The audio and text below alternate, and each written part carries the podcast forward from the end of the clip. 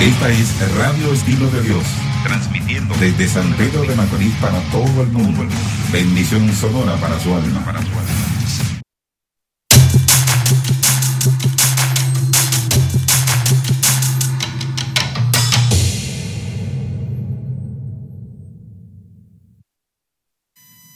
Dios le bendiga, hermanos y amigos. Gracias por estar en sintonía de esta sub emisora Radio Estilo de Dios. Les saluda Cristian Jan en este día especial, una oportunidad importante de compartir con todos ustedes. Amén, amén. Gracias sean dadas a Dios Padre, Hijo y Espíritu Santo. Bendiciones para todos aquellos hermanos que nos sintonizan cada día. La gracia del Eterno sea con todos. Sabes, Juana, que esto es el estilo de Dios y en este día queremos traer la multiforme sabiduría de Dios para toda nuestra audiencia de diferentes lugares del mundo. Así que sean todos bienvenidos y bendecidos. Amén, amén. Vamos a orar, ¿qué te parece si oramos por nuestra audiencia de diferentes partes con situaciones diversas? Eh, hay personas que están pasándola muy bien y hay otros que no la están pasando muy bien. Dar gracias a Dios por aquellos que la están pasando bien y e interceder por aquellos que no están en su mejor momento. Padre, gracias en esta hora Gracias por tu misericordia y por tu fidelidad.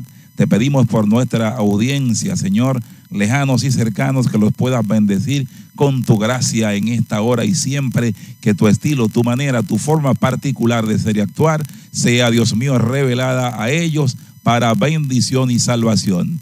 Gracias en el nombre de Jesús. Amén, amén. Regresamos en unos instantes. Estamos de regreso, hermanos y amigos, en este su programa al estilo de Dios. Y estamos tratando un tema interesante. Desde la semana pasada hemos estado hablando sobre la santidad. Hablamos la pasada semana de la santidad práctica. Y en el día de hoy, Juana, vamos a continuar con este tema porque lo consideramos de mucha importancia y de mucha necesidad. Amén, amén definitivamente hablar de la santidad yo creo que es como, como hablar de la sangre en las venas. Es un asunto de vida o muerte, porque la Biblia establece que sin santidad nadie, verá al Señor. Pero nadie. Entonces, estamos hablando de un tema que debe ser, creo, tema principal en nuestras iglesias. Sí, y en el día de hoy nos vamos a enfocar en el aspecto de la santidad basado en un personaje, pero con un tema muy particular. La santidad como una decisión. Porque algunos podrían pensar que esto como que viene en el, en el paquete, como que está ya incluido. Cierto es que está incluido, pero tenemos que decidirlo si usted va a un hotel, que es todo incluido, usted puede decidir cuáles cosas del buffet usted puede tomar. Todo está ahí para usted, pero usted puede decidirlo. Ahora, esto no quiere decir, sin embargo, que no sea eh, obligatorio. Y como acabamos de decir, sin santidad nadie verá al Señor. Pero esa santidad, con la que es una condición obligatoria para la salvación, es una decisión que el creyente toma todos los días. Amén, amén. O sea, ser santo es algo que yo decido. Y como decía, excelente ilustración, es verdad, en el hotel está todo incluido, pero ponen pescado y yo digo, no voy a comer pescado. Eh, ponen una pasta y yo digo, no voy a comer pasta. Entonces, el mismo Señor en un momento a través del el hermano Josué le tuvo que decir al pueblo, si bien os parece. O sea, si usted decide, si usted entiende, si usted cree, bendito sea el nombre de nuestro Dios. Sí, porque Dios es un Dios democrático y la democracia es, la, eh, es el reflejo de las decisiones de, de la gente para, para escoger algo. En este caso, Dios permite que el hombre utilice su libre albedrío para algo que le es favorable a él, la santidad conviene eh, a los santos, pero es al, individuo mismo que le beneficia y a su entorno. Y esta noche, en este día, Juana, vamos a, verlo partiendo de un personaje muy conocido por, por toda la iglesia, inclusive para, para los niños, para los más pequeños.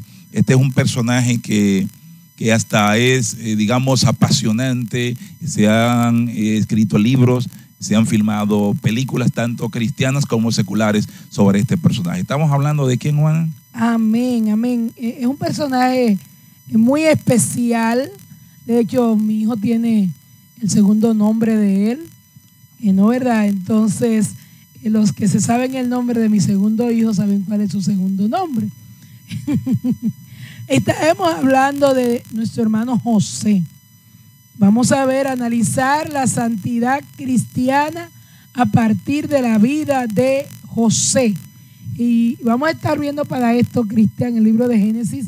Recuerden que una de las cosas que caracteriza este programa es que nos gusta que usted tome su Biblia y lea. Si usted no había leído hoy durante todo el día, esta es una gran oportunidad.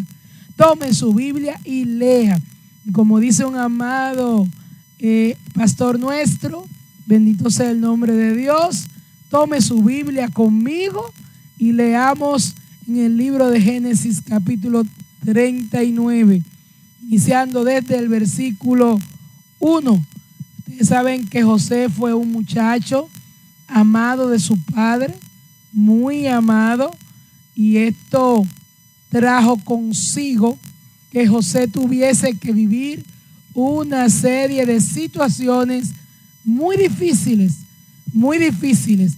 Eh, dentro de esta, eh, vendido, bueno, antes de eso al pozo, vendido, hasta que llegó a la casa de Potifar y es donde nos vamos a detener un poquito a ver cómo José pudo hacer esta gran decisión. Sí, vamos a leer desde el versículo 1 hasta el versículo 9. Dice de la siguiente manera, para honra de nuestro Dios.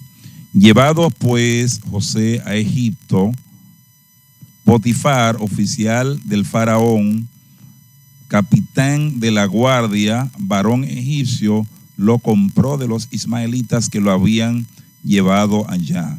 Mas Jehová estaba con José y fue varón próspero y estaba en la casa de su amo el egipcio. Y vio su amo que Jehová estaba con él y que todo lo que él hacía, Jehová lo hacía prosperar en su mano.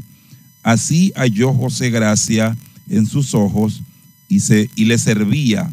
Y él le hizo mayordomo de su casa y entregó en su poder todo lo que tenía.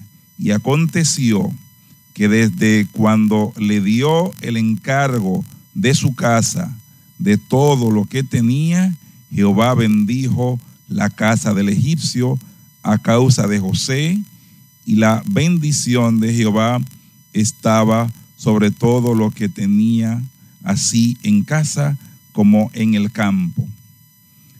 Y dejó todo lo que tenía en su mano, en la mano de José, y con él no se preocupaba de, de cosa alguna, sino en el pan, del pan que comía.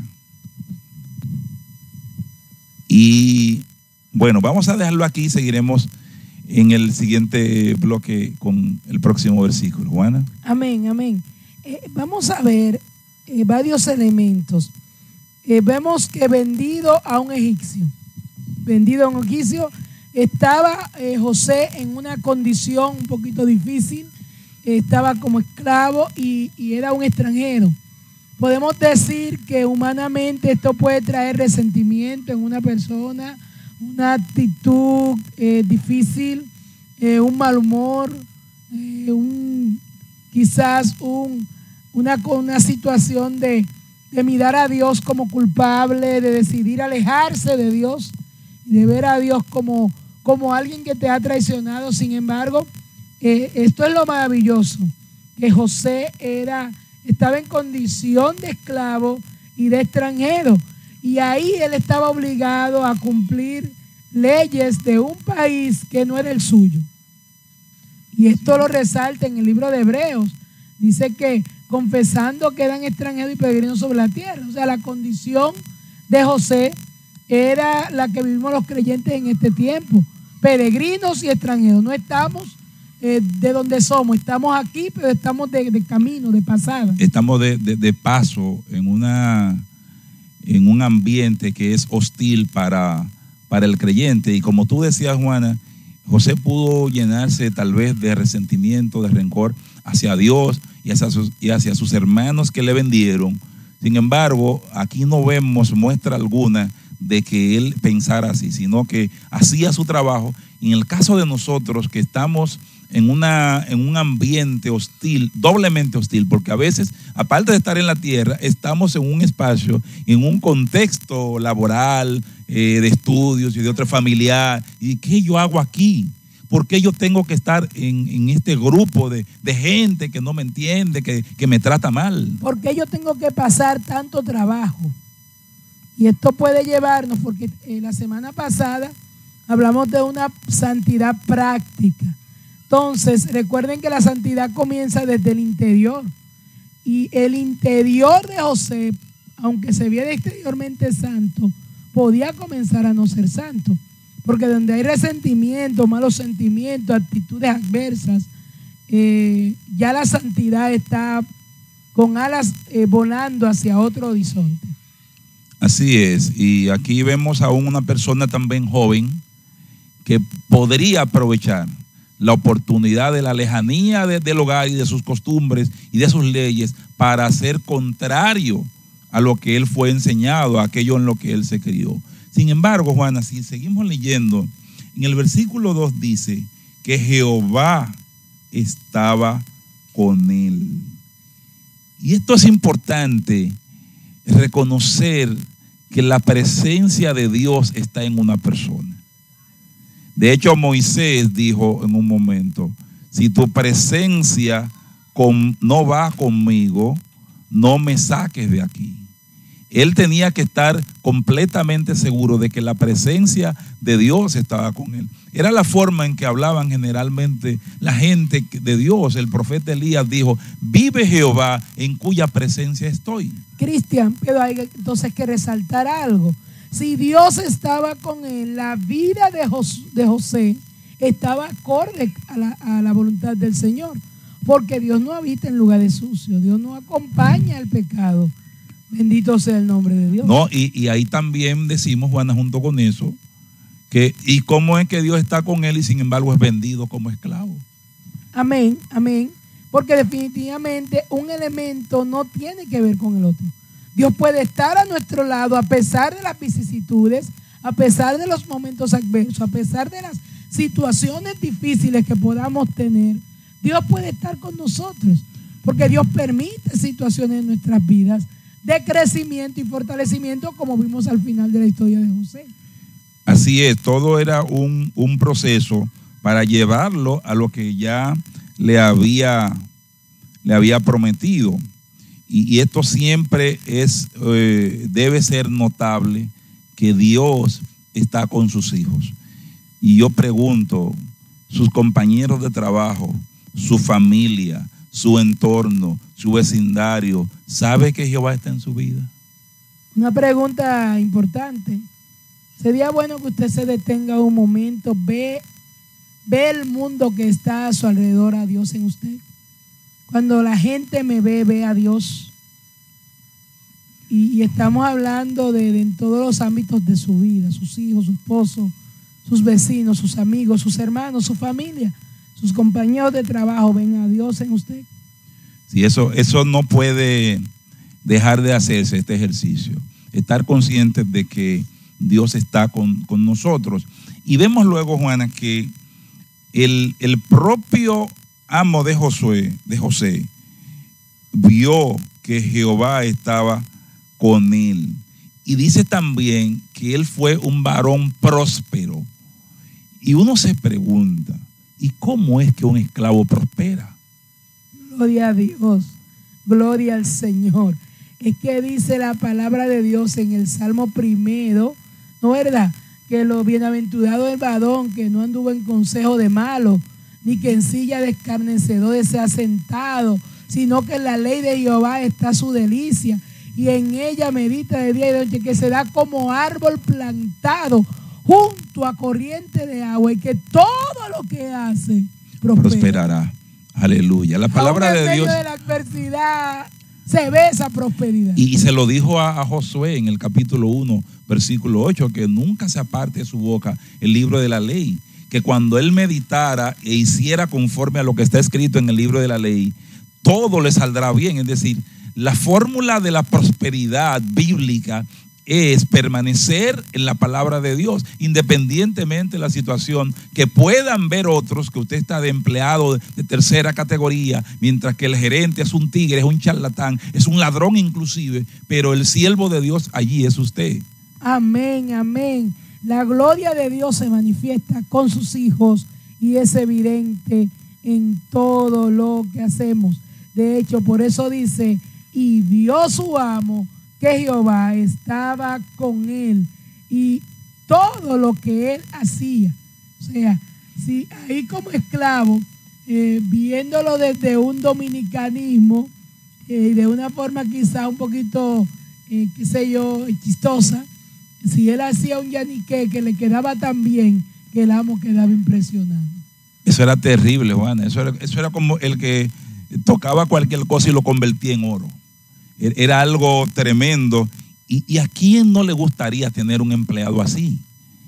Que todo le vaya bien, pero ve acá, yo estoy observando que desde que ese muchacho entró a esta casa, aquí lo- eh, eh, ya no hay eh, sequía en los campos míos. La, producción se da bien, las vacas no se mueren, dan mucha leche, lo- los caballos siempre están eh, fuertes, no se enferman como antes, porque el, el hombre santo, la mujer santa, cuando llega a un lugar, tiene que ser de bendición y prospera a aquellos a los cuales él está tocando, los que están en su entorno. Y donde, donde hay alguna dificultad resuelve.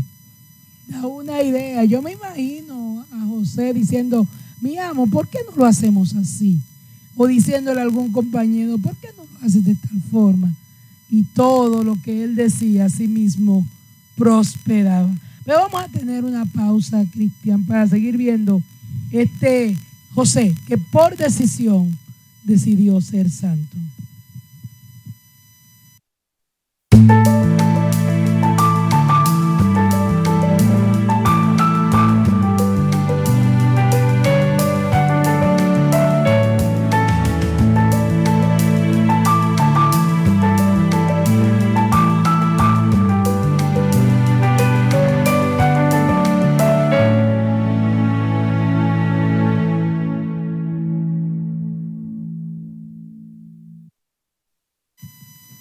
Gloria a Dios, regresamos, regresamos. Este tema yo sé que, que está interesante. Eh, y seguimos, Cristian, ¿qué pasó con ese José? Que la gloria de Jehová manifiesta en él, eh, pudo ser de bendición a los que le rodeaban. Sí, vemos que este joven que llega allí como esclavo, la gracia de Dios con él lo va eh, bendiciendo. Dice que fue prosperado en la casa de, de su amo. Y en el versículo 4 vemos que se le da el cargo de mayordomo. ¿Por qué? Porque el amo estaba viendo que todo lo que él ponía en la mano de este, de este jovencito, todo prosperaba. Y preguntábamos, ¿quién no quiere un empleado así? ¿Qué gerente no quiere tener una mano derecha que todo lo que hace le sale bien?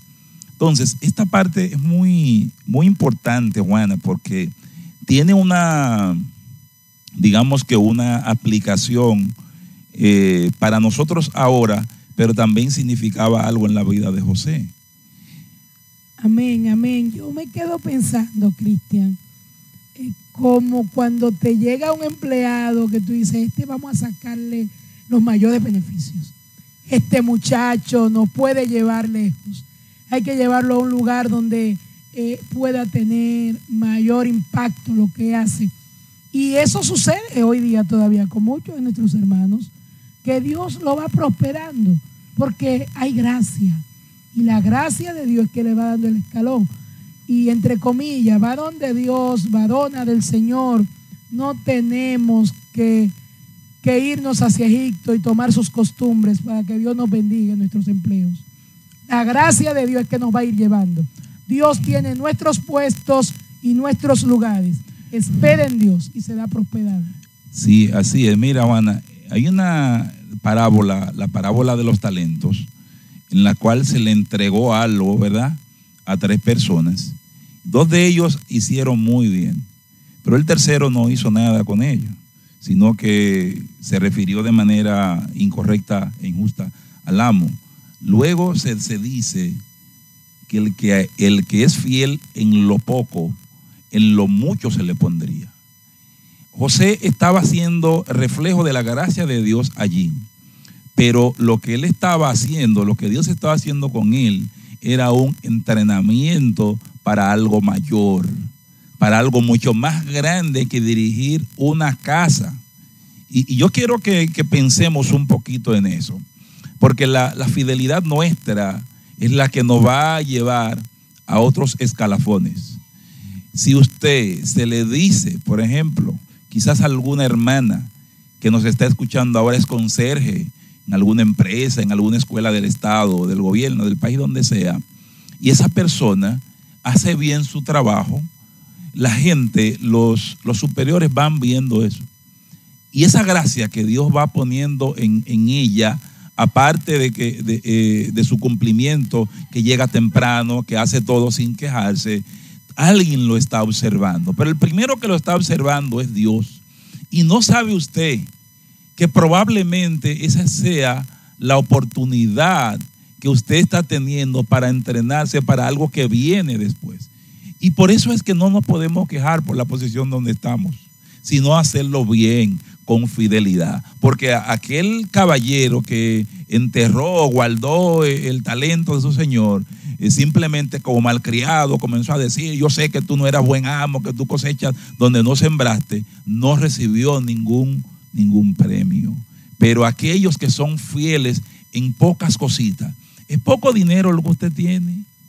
Es, es la posición que usted tiene baja, supuestamente insignificante sea fiel, compórtese como un santo, como una santa que usted es. Amén, amén. O sea, es importante que usted decida ser santo al Señor ahí en el lugar donde el Señor le ha permitido estar. Porque recuerde, nuestros caminos están en las manos del Señor. Dice que cuando los caminos del hombre, aleluya, le son agradables a Dios, hasta a sus enemigos, hace estar en paz con ellos.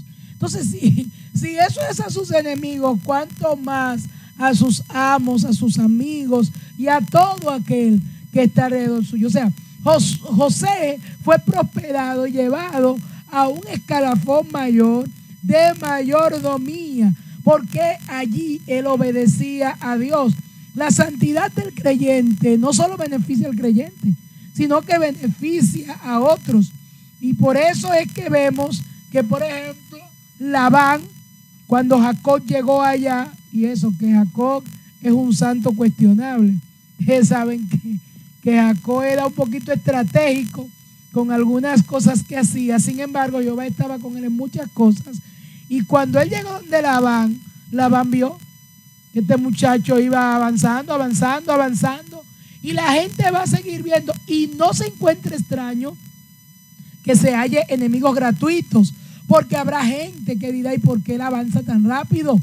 ¿Por qué, que, por qué está tan pegado? ¿Por qué que para todo lo buscan? ¿Por qué es que lo llaman?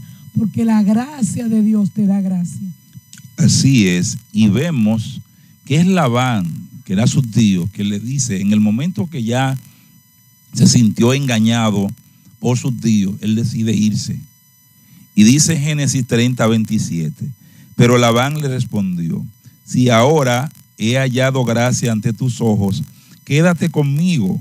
Me he dado cuenta que el Señor me ha bendecido por causa tuya. Cristian, y hay eh, eh, jefes superiores eh, que tenemos alrededor nuestro que quizás no se lo han dicho, pero que entienden que han sido bendecidos por causa suya y mía. Claro. Ellos lo saben. y quizás no dicen esas palabras de lavar, no son tan espontáneos, pero lo, lo, ascienden, lo mueven de puesto, eh, hay reducción de personal, a usted no lo tocan, porque de alguna forma detrás de bastidores alguien dice, Dios nos ha bendecido a través del hermano o la hermana. O sea, que el creyente que vive en santidad no es él que ruega por un empleo, es el empleador que le ruega que se quede. Oiga lo que le dice, si yo he hallado gracia, como quien dice, por favor, no te vayas, te ruego que no te vayas, quédate conmigo porque me he dado cuenta, ya no tenía otra forma de esconderlo. Tú me eres de bendición aquí. O sea que la gente que vive en santidad no solamente va, va a los lugares de trabajo a exhibir una Biblia grande, a, cantar eh, eh, canciones que, la gente lo oiga, sino que su presencia misma eh, trae gran productividad a la empresa donde él está. Y alguien dice, pero antes que llegara ese hombre o esa mujer, aquí no había tanta... Eh, vamos a hacer un estudio a ver qué es lo que pasa. Ah, no, cuando llegó fulano comenzó a pasar esto, él comenzó a sugerir tal cosa y todo lo que él sugirió se dio exactamente así como él lo había proyectado.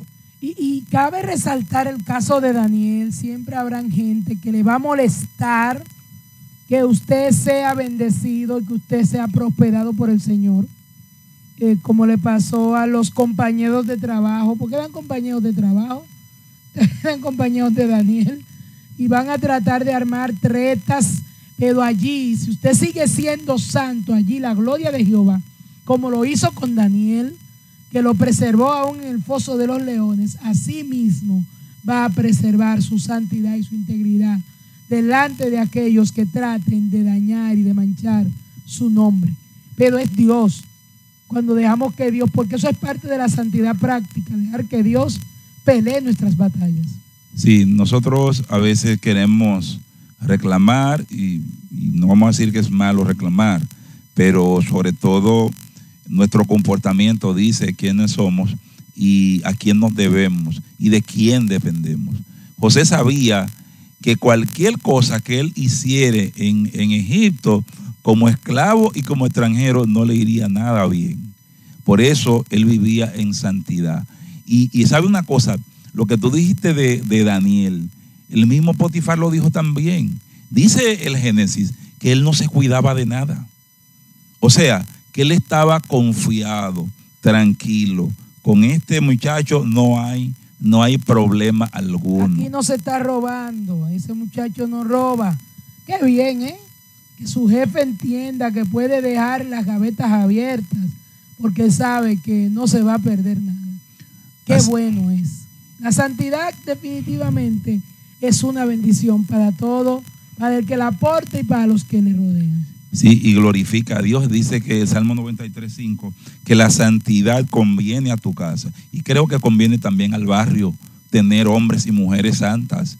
Si todos nuestros barrios tuvieran, eh, digamos, el 60 o el 70% de personas santas, viviendo en santidad real y práctica. No le echan basura a su vecino, no hacen cosas mal hechas, no aprovechan la, la medianoche para tirarla y que le caiga al frente al vecino, no barren para donde el vecino no dicen palabras obscenas, no ponen música que moleste a los oídos. Bendito sea el nombre, porque la santidad está llenando el lugar. Pero vamos a seguir, Cristian, porque hay una faceta de José que es bien interesante, bien, bien profunda, pero antes vamos a escuchar un poquito de música al estilo de Dios y en breve regresamos. Oh Señor nuestro, es el momento que tanto anhelábamos. Nuestra carne, nuestra alma, nuestro espíritu están contigo. Estar aquí en tu presencia es el momento que tanto esperé. estar aquí y Es el momento que tanto esperé. Oh, gloriosa santidad, gloriosa santidad que llenaste.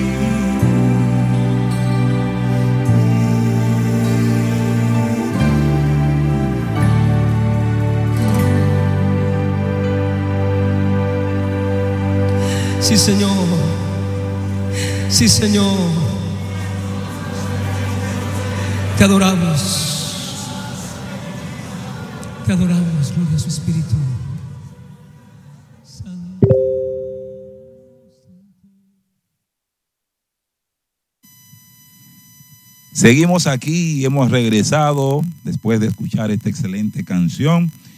Y vamos ahora, ya en, en el bloque final, Juana, de una faceta muy interesante que tal vez a usted le parecerá extraño, pero es donde vamos a ver una parte de la santidad en la cual tenemos que ser muy cuidadosos.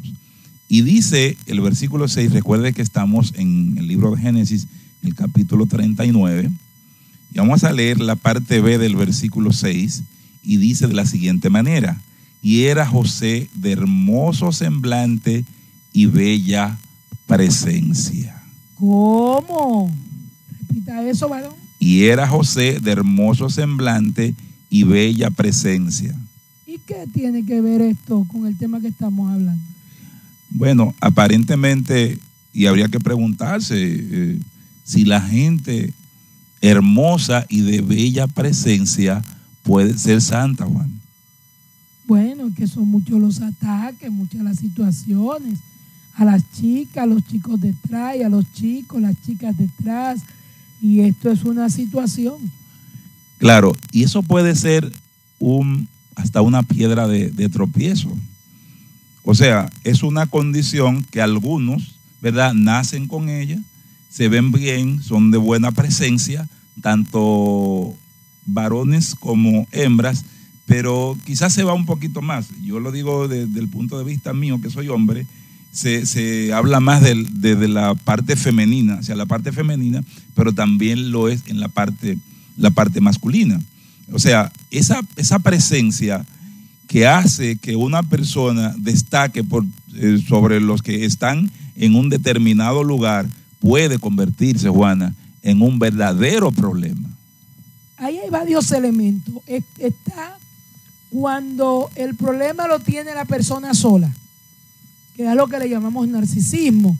Él se siente de tan bello y tan hermoso que se ama tanto a sí mismo que nadie es más lindo que él. Y comienza a amarse más a él que a Dios.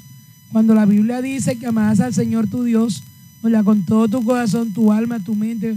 Entonces, cuando ya un hermano llega al punto de que prefiere llegar tarde a las cosas del Señor para darse un, un clean, eh, cuando toma demasiado tiempo en esa parte estética, poniendo en, en peligro la obra del Señor y hasta la vida de su familia muchas veces, entonces hay que estar eh, monitoreando los niveles de santidad, porque algo que te da la santidad es prudencia. Es prudencia. Entonces, eso hay que tener cuidado. Eh, yo le digo siempre, allá en el trabajo, sobre todo, cuando aparecen esos seres que se quieren como, que gustan, se gustan mucho ellos mismos, yo le digo, él es bonito y lo grande es que está demasiado consciente. Porque es bueno que tú sepas, ninguno tenga más alto concepto de sí que el que debe tener, o sea, hay que tener un concepto. Si soy lindo, soy lindo, si tengo buena presencia, la tengo, si tengo buenas características físicas, la tengo, si Dios me hizo alguna distribución, eso no está mal de que usted lo sepa. Ahora, cuando usted como que lo sabe demasiado, su vida eh, gira en torno a ese conocimiento, está el problema ya con usted mismo. Usted internamente tiene una batalla porque usted pierde un tiempo de bendecir a Dios por bendecirse a sí mismo. Sí, además, este tipo de personas eh, que se admira a sí mismo, ya tú dijiste el narcisismo, les encanta que, que lo- que les halaguen, las mujeres que, que la piropeen, que le laven por su belleza y su apariencia, y además invierten también, aparte de tiempo, invierten mucho dinero en, en hacer que sea más resaltable aún una condición, digamos, natural que puedan tener. Entonces, esto es una fuente de- de grandes, de grandes tentaciones. Recuerde que la pregunta es, ¿puede un hombre o una mujer que se vea bien ser cristiano y ser santo? Ese era el caso de José que estamos hablando. Dice la Biblia, que acabamos de leer y lo repetimos, de que él era de eh, eh, hermoso y de bella presencia. Se veía bien y él estaba trabajando en un lugar donde habían personas del sexo opuesto que de seguro verían esas características en él. Sí, y aunque la Biblia habla, eh, sí, Cristian, aunque la Biblia habla específicamente de la esposa de Potifar, ¿quién quita que otras compañeras, esclavas o sirvientas o, o qué sé yo, hayan visto las cualidades de José?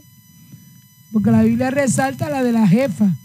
Pero si la jefa estaba tan motivada, ¿cuánto más las compañeras de trabajo? Porque veía las características. O sea, la Biblia no habla de esto, pero podemos presumir eh, por lo que eh, nos redacta la misma escritura sobre la belleza de José.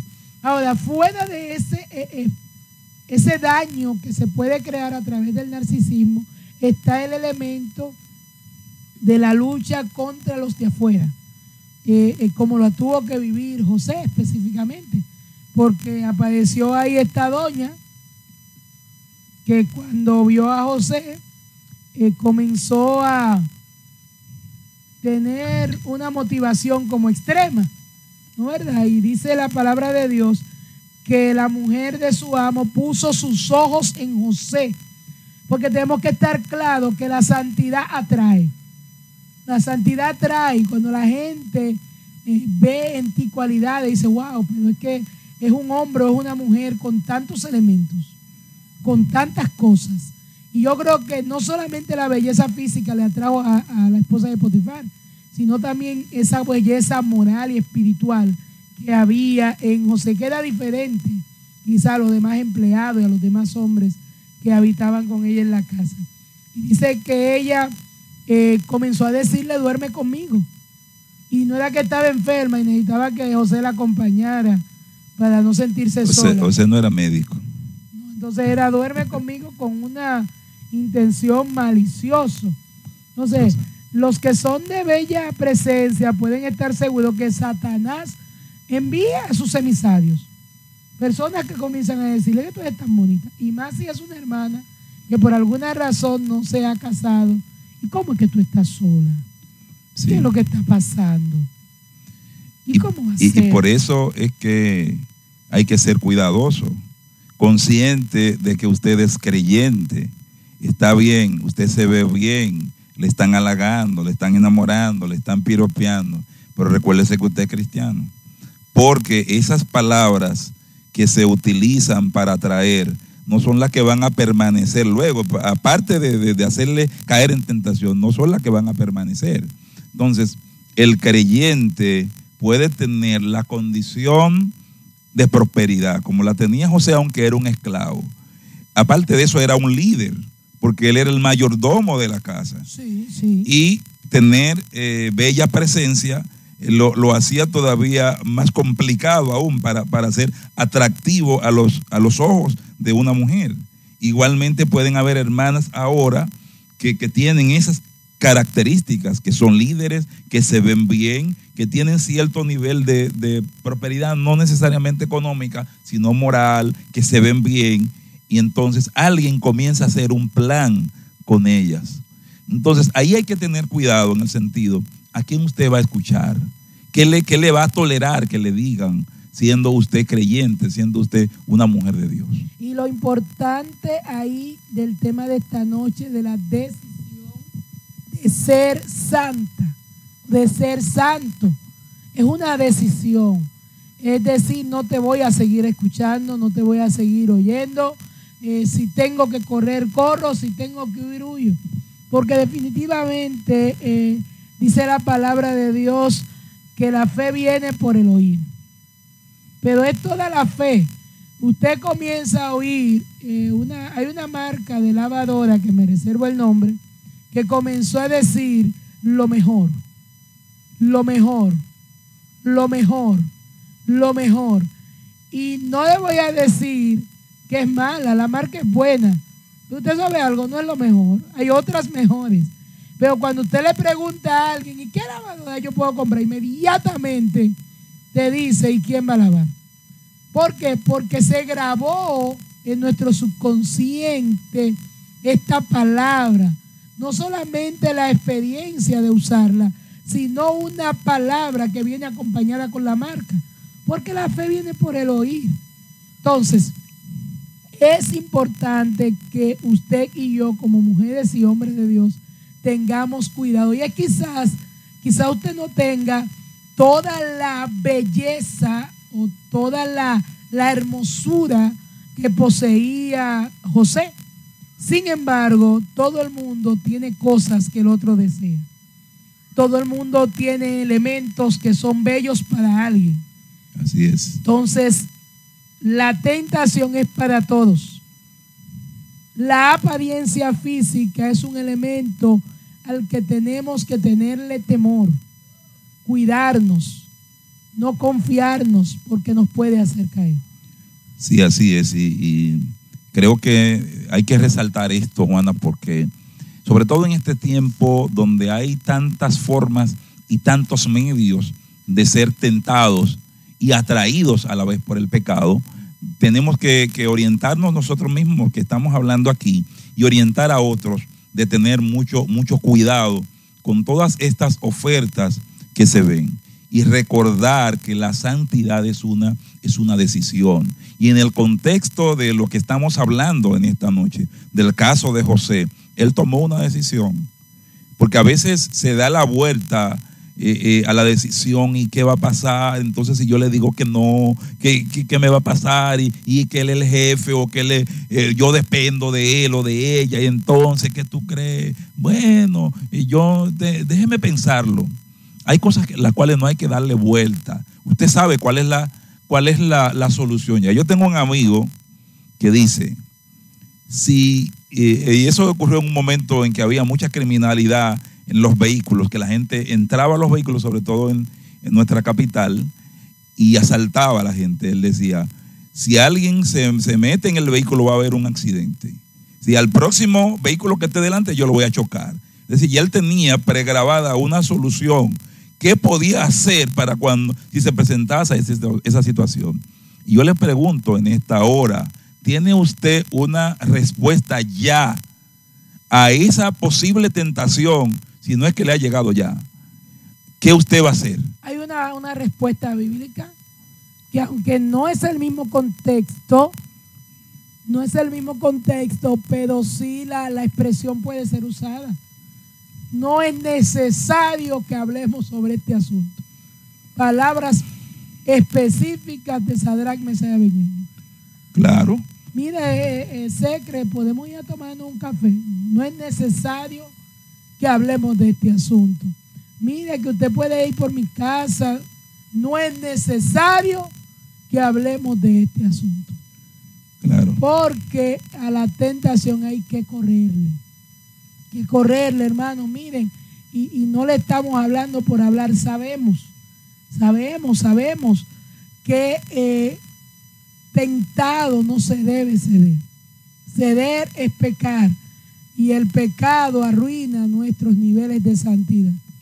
Y algo, Cristian, que me gustaría decir ahora, porque puede ser que haya algún oyente que haya cedido ya, sí. que haya caído. El hermano David eh, fue víctima de su atracción, eh, de, caer en lo que era su, sus impulsos naturales sin embargo, el Salmo 51 da una salida bíblica y es pedir a Dios. Salmo 103 dice, Él es quien perdona todas nuestras iniquidades. Abrace esa frase del Salmo 103 y vaya con el Salmo 51. Ten piedad de mí, oh Dios. Conforme a la multitud de tus piedades, borra mis rebeliones. Pero algo que David eh, dijo ahí, que usted debe recordar, él decía, porque yo reconozco mi maldad. Así es. Mi pecado está siempre, siempre delante, delante, de, mí. Porque, Cristian, a veces el problema es que vamos delante de Dios y nos vamos como el fariseo, que no somos justificados inmediatamente, porque vamos delante de Dios, Señor, tú sabes que yo no quería, que, fue que ella. Dice, yo reconozco mi maldad. Si usted nota en ese salmo, David no habla, fue que Bexabé, ella estaba en el patio, si ella no hubiese estado ahí. No, no, no. Yo reconozco mi maldad y mi pecado está siempre delante de mí. Así que hay que ser santo por, por decisión. Y esa decisión usted debe, debe tomarla previamente. Y José dijo, no hay otro mayor que yo en esta casa y ninguna cosa me ha reservado sino a ti, por cuanto tú eres su mujer. ¿Cómo pues haría yo este grande mal y pecaría contra Dios?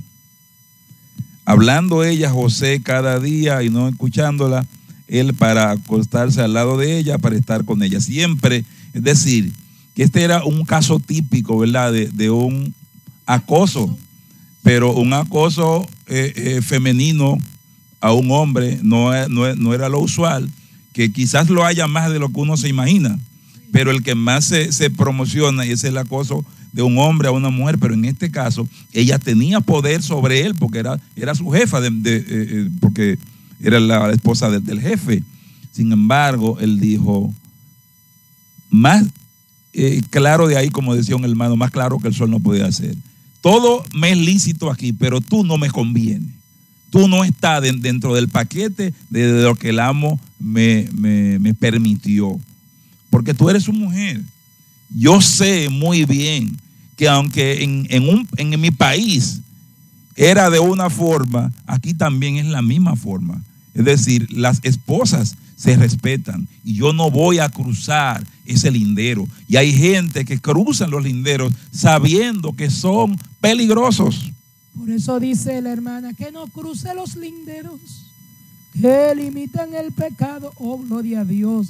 Y eso hizo José, no los cruzó, no traspasó los linderos antiguos que le habían establecido sus padres, porque José había sido bien formado. José salió jovencito de su casa. Y aquí quiero hacer un paréntesis, Cristian. Usted no sabe cuándo sus hijos se van a ir lejos de usted.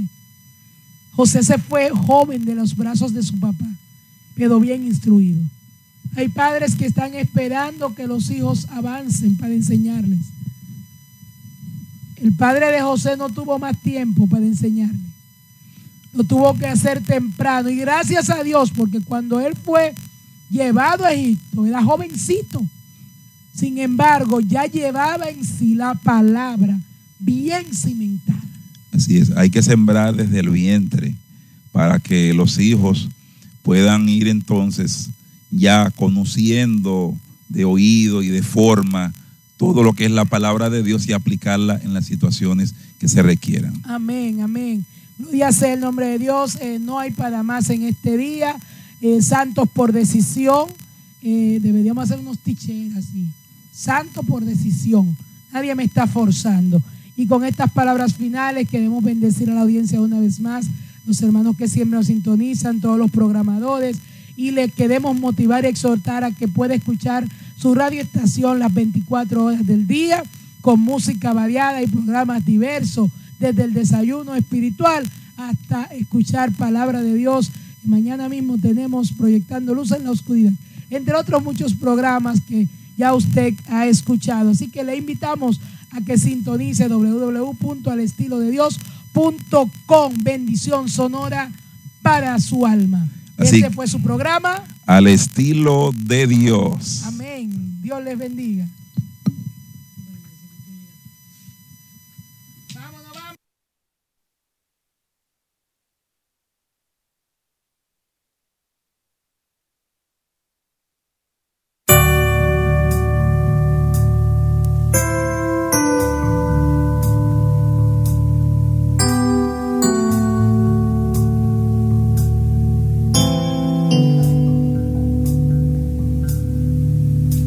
Es mejor que sentir tu presencia, mi amado Jesús.